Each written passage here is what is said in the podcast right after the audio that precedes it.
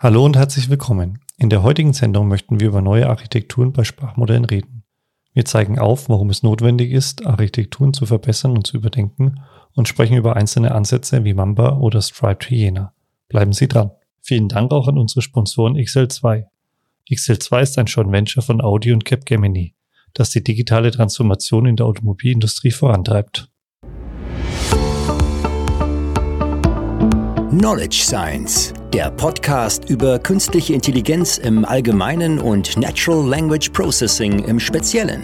Mittels KI-Wissen entdecken, aufbereiten und nutzbar machen. Das ist die Idee hinter Knowledge Science. Durch Entmystifizierung der künstlichen Intelligenz und vielen praktischen Interviews machen wir dieses Thema wöchentlich greifbar.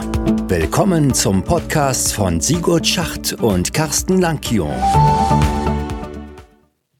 Hallo Carsten. Hallo Sigurd. Wir müssen mal über die Architekturen sprechen. Ja, da ich glaube, ich bin unzufrieden. Wieso? Warum bist du denn unzufrieden? Nein, Spaß beiseite. Aber es ist ja schon so, wenn man überlegt, von 2017 bis heute an sind ja Transformer-Modelle ja wirklich das, was irgendwie alles frisst. Also das sind ja im Endeffekt die bahnbrechenden Architekturen der letzten vier, fünf Jahre und egal in welchen Anwendungsfall man schaut, ob jetzt Sprache, Video, Audio, Überall werden Transformer eingesetzt. Es geht und zeigen. so weit, unsere Studierenden, die Jüngeren, die jetzt kommen und KI und solche Sachen lernen, die kennen bald nichts anderes mehr als Transformer. Die denken, das ist KI. Ja, das ist ähm, dieses Phänomen kenne ich zwar jetzt nicht ganz von den Studenten, aber von den ein oder anderen öffentlichen Veranstaltungen, wo ich auch Schulungen mache, wo man dann klassisches Maschinenlearning und, und Deep Learning erklärt und ähm, man dann gelangweilte Gesichter sieht und in dem Moment, wo man dann zu den Transformern kommt, ist dann, ah ja, endlich geht's los. So, aber du hast vollkommen recht. ähm, warum ist das sozusagen ein Thema? Ähm, wenn wir uns die Transformer-Modelle anschauen oder Architektur anschauen, dann sind, ist es ja schon faszinierend, dass wir mit diesen Attention-Mechanismen, die wir schon mehrfach diskutiert haben, ähm, aber auch wie die Modelle als ähm, ja, Sequenzmodelle, Encoder-Decoder-Modelle ähm, Sprache verarbeiten können, dass man da schon ne, ne, die Welt im Endeffekt im Sturm überrannt hat. Ja? Aber sie haben natürlich auch Nachteile. Also gerade die Attention-Mechanismen sind ja sehr komplex, ähm, zumindest was auch die Berechnung angeht. Das heißt, wir brauchen eine hohe Rechenleistung. Ähm, es ist quadratisch, was wächst. Also die Kontextlänge ist ja dann immer das Problem. Umso größer die Kontextlänge wird, umso ähm, mehr Berechnungen muss ich durchführen, umso komplexer wird sozusagen die Inferenz, umso mehr Energie brauche ich. Also, und wir stellen natürlich schon auch fest, dass im Anwendungsfall ähm, die Kontextlänge, umso länger sie ist, umso besser hilft's oft. Ja. Ja, ich meine, um das nochmal ganz kurz zu, zu betonen, ich meine, wo, wo kamen wir eigentlich, wo kamen wir her, wo geht's hin? Also klar, die Transformer kommen aus dem Sprachbereich, ne, insbesondere aus der Übersetzung. Und äh, da, gerade da hatten wir ja das, das Thema, dass ähm, bei der Übersetzung, dass es hilfreich ist, den, die gesamte Eingabesequenz zu kennen. Es gibt ja Sprachen, wo gerade, wenn ich ein Prädikat habe, das äh, ein Teil ist am Ende des Satzes, eins mittendrin, und dann muss ich irgendwie alles sehen und das berücksichtigen können. Und das ist das, was Transformer unheimlich gut können, diesen, ja, sagen wir mal, wahlfreien Zugriff auf alle Elemente einer Sequenz und dann lernen sie ja zu berechnen, was ist denn wichtig. Ne? Also insofern, du hast, äh, du hast recht, das ist, das ist natürlich recht komplex, was da passiert, aber gleicherweise ist es finde ich unheimlich gut verständlich. Man kann ja. unheimlich gut erklären, dass ich sage, naja, das Einzige, was ich mache, ist letztendlich, dass ich für jedes, für jeder, für jedes Eingabeelement einer Sequenz habe ich die Chance, mir alle anderen anzugucken und berechne, wie stark ist denn der Zusammenhang, um quasi den Kontext zu erfassen. Das kann man unheimlich schön erklären und verstehen. Ja, das kann man, da hast du recht. Ich mache ja immer das Beispiel, wenn ich sage, ähm, ich habe ein Loch in der Hose. Ah, jetzt haben sie ja Aufmerksamkeit auf mein Knie gerichtet. Ähm, das ist ja genau dieser Zusammenhang. Und Anhand des Kontexts sozusagen die Aufmerksamkeit auf einzelne Wörter oder Sequenzen, Teile der Sequenzen zu legen. Ja.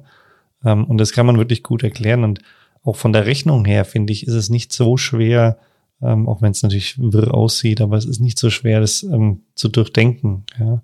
Das ist ähm, eine also, relativ simple Berechnung. Ich meine, einfach nur den, ähm, den, die Stärke des Zusammenhangs zwischen zwei Elementen einfach zu berechnen äh, als, als Skalarprodukt. Klar muss man wissen, was das ist, aber das ist relativ einfach und leicht verständlich, aber in der breiten, in der Masse an Berechnungen, die da stattfindet, halt schwer. Und wie du schon gesagt hast, das ist, ähm, um, um jedes Eingabeelement oder jedes Element einer Sequenz mit allen anderen in Verbindung zu bringen, habe ich halt einen quadratischen Aufwand, wenn ich es naiv mache, in der Länge der Sequenz. Also es ist ja. quadratisch und das ist halt teuer, wenn die Sequenz sehr, sehr lang wird. Und das merkt man ja auch, also wenn Sie jetzt ChatGPT benutzen und Sie benutzen sozusagen GPT 3.5, ähm, sagen wir mal, ein älteres Modell, ähm, dann merken Sie, wie schnell das antwortet.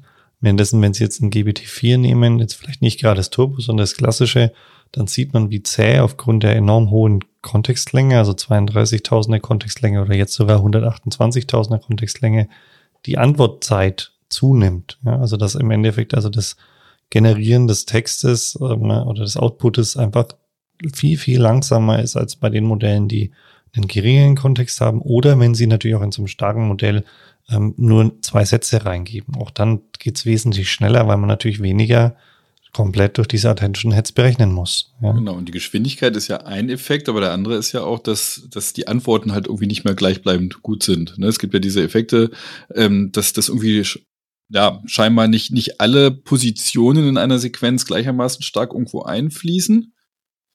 Ähm, und das, das andere ist aber, was glaube ich, was ich meine, man muss ja sehen, es wird von einem, von einem Token oder von einem Wort zu allen anderen berechnet. Das heißt, den, den, ähm, es fließt bei dieser Berechnung des der Kontext des einen Wortes weniger stark ein. Das heißt, je mehr ich habe, desto eher finde ich halt irgendwo ähnliche Elemente, die irgendwo vielleicht eine Rolle spielen könnten bei dieser Kontextbetrachtung. Und das hat irgendwann Grenzen. Und meine persönliche Meinung ist, dass einerseits natürlich das rein technische, aber auch vorher, als der Kontext begrenzt war, haben wir viel mehr selbst ausgewählt und unsere Färbung, das, was wir haben möchten, irgendwie da schon mit reingesteckt, so dass es dem Modell letztendlich leichter gemacht wurde, das dann auch entsprechend zu verarbeiten.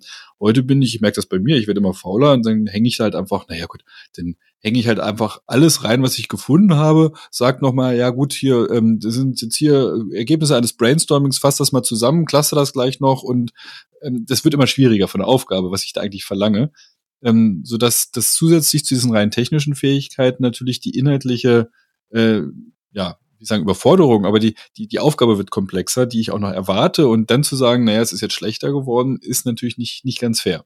Ja, absolut. Aber da geht mir genauso, dass man sich so ein bisschen weniger zügelt, was man den Modellen gibt. Aber wir haben natürlich das Problem, dass wir sozusagen auch beim Trainieren, natürlich, wenn wir eine viel höhere Kontextlänge haben, ähm, haben wir natürlich auch viel mehr Zeit und, und auch ähm, die Berechnungszeit oder Berechnungslogiken, die wir durchführen müssen, ähm, umso länger der Kontext ist. Und das bedeutet natürlich, dass es ein wirtschaftliches Thema auch ist bei diesen riesengroßen Modellen oder bei den großen Modellen. Ähm, und deswegen, und das merken wir jetzt schon auch in 2024, finde ich, wenn man so die Papers, die jetzt in den letzten vier, sechs, acht Wochen rauskamen, ähm, betrachtet, der Trend geht jetzt so ein bisschen in Richtung, wie kriegen wir das Ganze wirtschaftlich und nutzbar in, den, in, der, in der Unternehmenswelt. Und das bedeutet, wir müssen dafür sorgen, dass wir die Modelle, die ja spezifisch für die Unternehmen getrimmt sein müssen, und ähm, haben wir auch schon mal angedeutet, es ist ja immer wieder das Thema, dass Firmen anfangen, ihre eigenen Modelle zu trainieren, in die Richtung, also natürlich meistens nicht Grundmodelle, also keine Foundation-Modelle, aber halt Feintuning durchführen und wir haben ja letzte, in der letzten Sendung auch über Phoenix gesprochen, was ja ein Sprachmodell von uns war, ähm, was auch im Endeffekt ein, ein, ein feingetuntes Foundation-Modell von jemand anders ist. Ja. Ähm, also von daher, der Trend geht in diese Richtung, aber auch das Feintuning kostet Geld. Ja. Und das muss irgendwie versucht werden, effizienter zu gestalten. Ähm, und ähm, ja, man merkt natürlich, dass diese Attention-Mechanismen mit dem gesamten ich nenne es jetzt mal nicht Overhead, das ist der falsche Begriff, aber die zusätzlichen Module eines Transformers ja, dazu führen, dass ich natürlich schon hohe Feintuning-Zeiten habe und aber auch sozusagen dann auch hohe Inferenzzeiten. Und da setzen ja doch jetzt so die ein oder anderen Ideen an. Ja, und ein, ein großes Paper oder ein großes Thema, ähm, was große Furore gemacht hat, war ja die sogenannte Mamba-Architektur. Ähm, das ist im Endeffekt jetzt Ende letzten Jahres praktisch eine Architektur gewesen, die nicht mehr auf den Transformer-Modellen aufsetzt, sondern jetzt an der Stelle auf sogenannte State Space Modelle aufsetzt. Oder Zustandsräume ja. auf Deutsch. Aber bleiben wir bei ja. den State Spaces. Ja. ja, aber da kannst du gleich noch was sagen, weil das kommt ja so richtig aus der Signaltechnik ähm, und ähm, geht ja so ein bisschen weg von dem Überlegung, wir nehmen ein Wort und bauen eine Matrize auf und versuchen die Aufmerksamkeit oder die Wichtigkeit der Wörter zueinander aufzubauen, ähm, aber trotzdem ist natürlich das Ziel, Sequenzen ähm, irgendwo abbilden zu können, die wir dann ähm, ja, selektiv zugreifen können, so heißt das Paper ja auch, Selective State ähm, ähm, Space Models, ähm, um dann im Endeffekt diesen, diesen Attention Head zu simulieren. Und die Grundidee dahinter ist ja eigentlich zu sagen, wir wollen weg von dem quadratischen, sondern wir wollen hin zu einer linearen Berechnung, was die Inferenz angeht. Und das wäre so ein bisschen klassisch wie die Recurrent Neural Networks und möchten aber beim Trainieren trotzdem sozusagen Aufmerksamkeit haben, also die Wichtigkeit herauspicken. Und wenn man so ein bisschen überlegt, Wichtigkeit herauspicken, ja, okay, haben wir die, Atten also haben wir die Attention-Mechanismen. Aber wir haben das ja auch im Bildbereich schon mal in, in Verwendung gehabt, die sogenannten Convolutional Neuronetze, die ja sozusagen die Merkmale, die vielleicht wichtig sein können, hervorheben durch die Filtermechanismen des, des Convolution-Netzes. Ja. Und da setzt im Endeffekt Mamba an, oder? Genau, aber vielleicht müssen wir auch da fairerweise dazu sagen, es ist nicht der einzige Ansatz. Also diese Idee, diese, dieser, der, der Zustandsräume, der State Spaces, da gehen wir gleich nochmal, sagen wir mal, zumindest vom Grundverständnis drauf ein.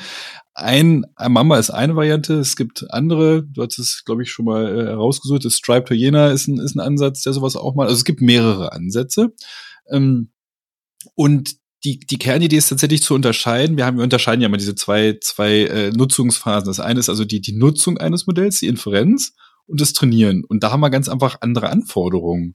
Und die Idee hinter diesen Zustandsräumen, den State Spaces, ist jetzt tatsächlich, dass ich ein, eine, ein, ein Layer oder ein Modell habe, was unterschiedliche, je nach Perspektive, unterschiedliche Eigenschaften hervorheben kann. Das heißt, ist es wie so ein Schalter, den ich umlege und sage, jetzt, jetzt nutze ich mal die Berechnung wie ein RNN klassisch, dass ich sagen kann, tatsächlich diese, ähm, was ich, das, das, das neue das neue, nächste Token, das neue Token, die Ausgabe, die Prognose, die ich mache, hängt nur noch von dem davor ab. Und das andere ist halt beim Trainieren, wo ich den gesamten, äh, die ganze Historie stärker brauche, um erstmal zu lernen, was wichtig ist. Ja, wenn ich das erstmal gelernt habe, kann ich das relativ kompakt äh, in so einer so geschlossenen Formel darstellen. Und genau das können diese Zustandsräume. Und ja, wie, wie machen die das grund grundsätzlich? Wenn wir mal sagen, naja, wir, ähm, wir, wir stellen letztendlich die, die, diese, wenn es formal sieht das Modell so aus wie ein RNN. Dass ich sage, okay, das neue Wort ist einfach ähm, irgendein, irgendein ähm, Parametersatz, so als Matrixform formuliert, äh, den ich mit dem, mit dem alten Zustand und der neuen Eingabe verrechne. Aber im Unterschied dazu ist jetzt dieser, dieser alte Zustand ist nicht einfach nur die Ausgabe, sondern eigentlich ein, ja, wir bewegen uns in so einem quasi internen Zustand, den Latent Space. Da habe ich eine komplexe interne Repräsentation, die zwar irgendwie gebündelt über den letzten Zustand irgendwo da ist, aber über alle Zustände erstmal eine Grundversion gleich und auch die ganze Historie, die ganze Entwicklung mit beinhaltet. Und das kommt letztendlich sehr stark aus der, aus der Signalverarbeitung, wo ich sowas schön darstellen kann, so mit Differentialgleichungen, Systeme beschreiben und ähm, entsprechend da solche Berechnungen aufstellen kann, muss allerdings dann noch für uns diskretisiert werden, weil wir ja hier keine, keine kontinuierlichen Funktionen irgendwo haben, sondern letztendlich einzelne Wörter, Token, letztendlich Einzelzustände. Aber ich kann das trotzdem mit geeigneter Mathematik entsprechend überführen und, und berechnen. So, und dann stelle ich das Ganze am Ende ja, habe ich, hab ich letztendlich diesen, diesen versteckten Zustand, der ist wahnsinnig groß. Der ist nämlich in der, in der Grundversion äh, hat, das habe ich dann eine Matrix, die, die ist am Ende so groß wie die Sequenz wieder. Also auch wieder quadratisch. Habe ich irgendwie scheinbar erstmal nicht, nicht viel gewonnen. Und jetzt kommt da aber so ein Trick, dass man das gut annähern kann, indem ich halt einfach das ähm, quasi beschreibe, wie das rekursiv berechnet wird aufgrund von oder auf Basis von einzel wichtigen Einzelkomponenten. Und das ist so ein bisschen die ganze Clou hinter dieser Sache, dass ich es schaffe, mein, meine, meine gesamten Zustandsraum letztendlich zu beschreiben auf, auf, auf Basis naja, einer schon einer recht hohen, aber begrenzten Anzahl von, von Basiskomponenten, ähm, die ich letztendlich in die Berechnung einfließen lasse. Und ähm, da zeigte sich halt auch, dass das jetzt einfach völlig frei trainierbar zu machen, auch noch nicht so richtig gut klappte. Und da hat man da halt aber einfach so als, als Initialisierung bestimmte, ja, also nochmal Grundlogiken vorgegeben, wie die Zusammenhänge sind wie halt einzelne Wörter von anderen oder wie, wie halt die Berechnung halt irgendwie abfolgen sollte. Und damit klappt es relativ gut. Dass ich ähm, zumindest so die, die ne, ne, ein Modell geschaffen habe, was ich wie ein RNN nutzen lässt, aber parallelisiert wie ein CNN trainieren lässt. Weil diese, diese Zusammenhänge, wie was, welche Komponenten wie zusammenhängen, ist am Ende wie ein großer Filter. Nur halt anders als bei CNNs, wo ich vielleicht viele kleinere Filter habe, wie im Bildbereich, so einzelne Patches irgendwo herauspicke, habe ich mehr oder weniger einen sehr, sehr großen Filter, der ähm, ja letztendlich die, die gesamte Zeitreihe oder die ganze Sequenz beschreiben kann. Aber das Ganze von der Idee her erstmal schön und, und mathematisch sehr fundiert, was dahinter steckt. Aber es zeigte sich dann, dass so extrem, also Eigenschaften, die für die Sprachverarbeitung besonders wichtig sind, ja, selektiv Sachen herauszupicken, was ich ja durch diese Attention-Mechanismen gerade hinkriege, ähm, halt diesen, diesen Kontext reinzubringen, nicht klappt. Ne? Und da ist jetzt mal als ein Beispiel von dem Mamba Paper. Es ist ja, die weichen halb ab von dem, von dem State Space, also dem Zustandsraum, zu dem sogenannten Selective State Space. Das heißt, sie machen diese, diese Auswahl dieser Komponenten wieder abhängig von der Eingabe. Und dadurch kriegen sie hin, aber man verliert natürlich diese, diese paar von den Grundeigenschaften, die man durch diese Zustandsräume eigentlich hatte, verliert man wieder. Also das heißt nicht mehr ganz so performant, aber trotzdem kann ich halt äh, es noch hinkriegen, dass ich viel, viel effizienter relevante Sachen aus meiner, äh, aus meiner Sequenz herauspicken kann bei der Verarbeitung, ohne alles anschauen zu müssen. Weil ich das halt entsprechend auf diesen, ja, dieser Berechnungslogik äh, berechne, herauspicken kann. Und des Trainierens bleibt, bleibt trotzdem halbwegs effizient. Du hast das richtig dargestellt, ähm, dass ähm, man natürlich dadurch das hinbekommt, diese Attention-Mechanismen ein bisschen, ähm, ja, ich sag mal, zu, äh, die Problematik der Attention-Mechanismen zu reduzieren. Ähm, interessanterweise ist auch die, wenn man das Ergebnis des Papers anschaut, es ist schon so, dass das Paper ähm, zeigt, dass diese äh, Mamba-Architektur ähm, gleich auf mit den Transformer-Architekturen ist ähm, dass es teilweise auch ähm, die Architektur übersteigt. Ähm, man muss aber auch gleich sagen, die haben das nur bis 2,8 Milliarden Parameter trainiert, das Netz. Ja? Ähm, und vergleichen dann im Endeffekt natürlich auch 2,8 Milliarden Parameter Transformer-Architekturen und so weiter. Ja? Ähm, sie sagen auch, dass sie teilweise besser sind als vergleichbare 7 Milliarden Parameter Architekturen. Aber man muss auch sagen, wenn man die Ergebnisse in dem Dokument anschaut, also in dem eigentlichen Paper, dass die Modelle, die man ausgewählt hat, jetzt nicht gerade die high-performanten Sprachmodelle sind. Sind ein bisschen veraltet, ja. könnte ja, genau. man sagen. Also Aber nichtsdestotrotz würde ich sagen, hat es einen ganz spannenden Ansatz, ähm, weil man halt schon sehen kann, okay, ähm, wenn man jetzt die letzten fünf Jahre betrachtet, dann war ja schon so ein bisschen die Intention oder die, die der unterschwellige Ton, ja, nichts kommt an den Attention vorbei. Ja, also Paper heißt ja auch Attention is all you need. Ähm, und jetzt zeigt sich aber schon, dass es im Endeffekt auch Ansätze gibt, wo man drüber nachdenken kann, gerade aus Sicht des Kostendrucks, ähm, ja, Modelle zu bauen, die annähernd gleich gut sind. Und du hattest ja schon angedeutet, Striped Hyena ähm, ist ja auch ein Modell, das auf der Art der Technologie, also auf einem State-Space-Modell basiert. Ja.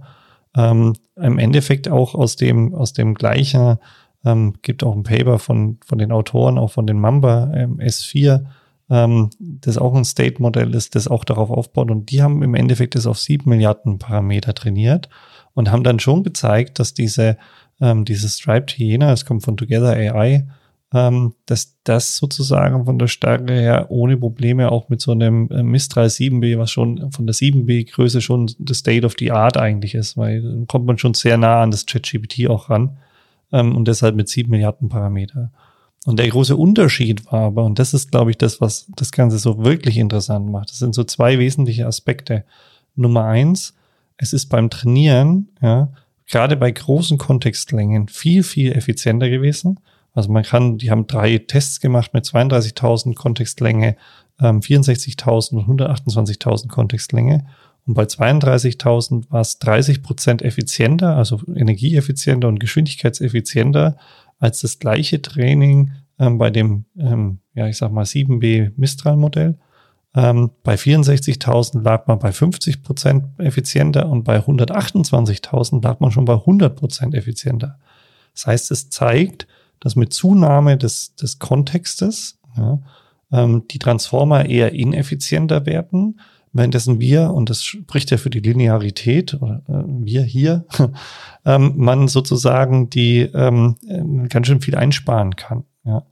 Und diesen Nachweis im Endeffekt, dass diese, äh, diese Art der, der Technologie auch einen gewissen inhaltlichen Mehrwert hat, zeigte sich auch daran, dass bei Striped Hyena die Modelle getestet wurden in Bezug auf Zusammenfassung, Reasoning und solche Themen Und gerade im Zusammenfassungsbereich, also wo ich praktisch viel über die Sequenz eigentlich wissen muss, da war dann im Endeffekt tatsächlich Stripe Hyena ähm, besser als die MIS 37B Modelle. Ja. Aber das, ähm, meine, spannend wird das Ganze ja auch, ja, es hat potenziell schon noch ein paar Schwächen im Sprachbereich, wurde bei anderen wieder evaluiert. Ähm, die Frage ist ja nur, wir haben ja am Anfang dargestellt, dass Transformer ja eben gerade nicht mehr ausschließlich im Sprachbereich verwendet werden, sondern äh, alle springen ja darauf und nutzen das für, für, für, für klassische Zeitreihen in, in, in vielen Bereichen. Und die, die Stärke von solch, von diesen Zustandsräumen ist ja, weil sie ja ursprünglich von der, von der Signalverarbeitung daher kommen, dass, dass man ja eben gerade nicht einfach so, naja, sagen wir mal, Sprache ist, hat ja eine gewisse, ist nicht völlig willkürlich, aber ist vielleicht viel, viel sprunghafter, ist, man wechselt mal das Thema, fängt anders an. Und viele klassische Systeme, äh, die sich insbesondere auch durch, durch Funktionen am Ende beschreiben lassen, auch wenn man sie nicht kennt, ähm, haben viel, viel stärkeren Zusammenhang zwischen den, äh, zwischen der Abfolge der Wörter. Natürlich haben wir die über Sprache, aber nicht, nicht ganz so ähm, konsistent wie vielleicht in solchen, in solchen Systemen, so dass ich glaube, dass die, diese Ansätze gerade in, in solchen Nichtsprachbereichen, Domänen, ja, du hast es mal, glaube ich, schon mal erwähnt, Richtung äh, DNA-Analyse, einfach technische Systeme, dass sie da vielleicht ihre, ihre Stärke noch besonders gut ausspielen können. Ja, absolut. Ich glaube auch, dass da die, die, ähm, das Potenzial viel, viel höher ist, als wenn wir die Transformer, die auf Sprache ausgerichtet waren, dann in der DNA-Analyse oder ähnliches verwenden. Ne?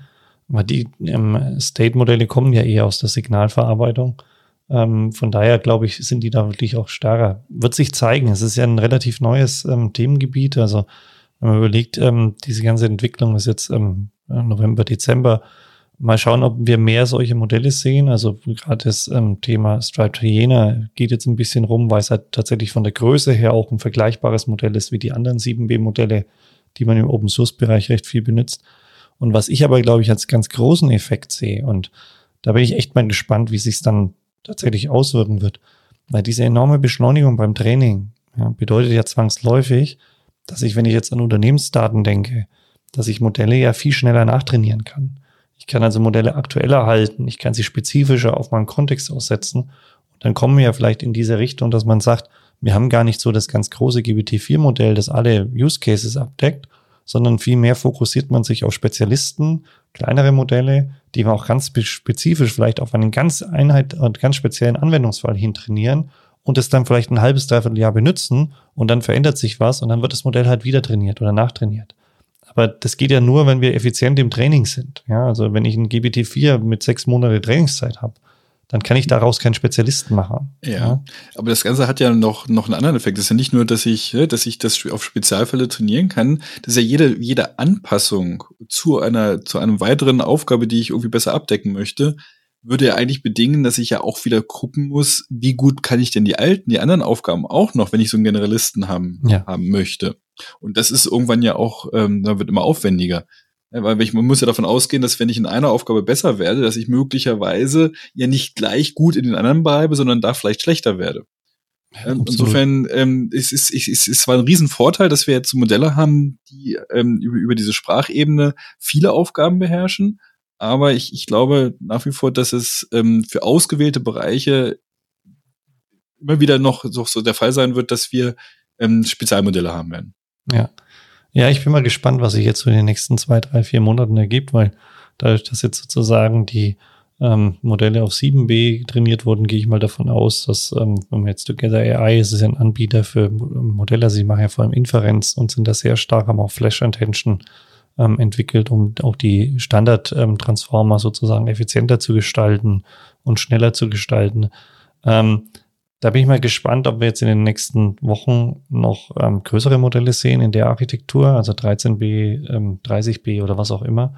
Ähm, weil dann wird sich halt zeigen, meiner Ansicht nach, ob wir tatsächlich so eine Differenzierung haben, dass man die vielleicht ähm, State-Modelle eher im kleineren Bereich hat und vielleicht die Transformer eher in den größeren generalistischen Bereich oder ob es vielleicht tatsächlich so weit ähm, kommen könnte, dass man die Transformer so nach und nach ablöst. Ja. ja. Glaube ich jetzt aus meinem Bauch nicht, aber ja, könnte sich natürlich dahin ist ja, dass man, dass man die diese Modelle, die diese Zustandsmodelle, ähm, ja noch nicht in diesen ganz großen Bereichen sieht. Nee. Die Frage ist, was was nee. hat es für einen Grund? Ist es vielleicht Ne? Also kommt, kommt die, kommt die gewisse Effizienz vielleicht einfach aufgrund, aufgrund der besseren Ausnutzung der Hardware und was bei größeren Modellen vielleicht dann doch nicht mehr so gut klappt, dass der Vorteil doch vielleicht nicht ganz so groß ist. W wird spannend zu beobachten, ja. aber das Ganze ist ja auch gepaart mit einem, mit dem anderen Effekt, nämlich, dass ich vielleicht weggehe, hatten es eben schon angedeutet, von den, immer von den großen Sprachmodellen Richtung kleinere Modelle. Das ja. sollten wir ähm, ja in einer späteren Folge oder vielleicht auch nächste Woche nochmal thematisieren. Ja, ähm, danke. Das heißt, es ist so der Ausklang gewesen, interpretiere ich jetzt mal. Ähm, äh, ich würde auch sagen, als kleiner Werbeblock ähm, möchten wir gerne nochmal auf Mittwoch hinweisen. Mittwoch sind wir im Afterworks ähm, Live-Podcast vor Ort. Also wer in Nürnberg ist, ähm, gerne ins Afterworks 18.30 Uhr Podcast Brause ähm, vorbeischauen. Ähm, da werden wir dann mal eine Sendung mal wieder live machen, haben wir ja letztes Jahr schon mal gemacht. Und da wird man vielleicht den einen oder anderen gerne begrüßen wollen. Also wäre schön, wenn Sie da mal vorbeischauen. Ja, würden uns freuen. Würde ich sagen, schönes Wochenende noch. Ja. Und dann hoffentlich sehen wir uns am Mittwoch live im Afterworks. Bis dahin, ciao. Bis dahin.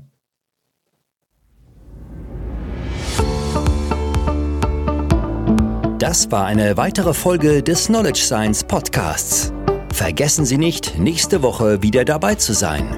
Vielen Dank fürs Zuhören.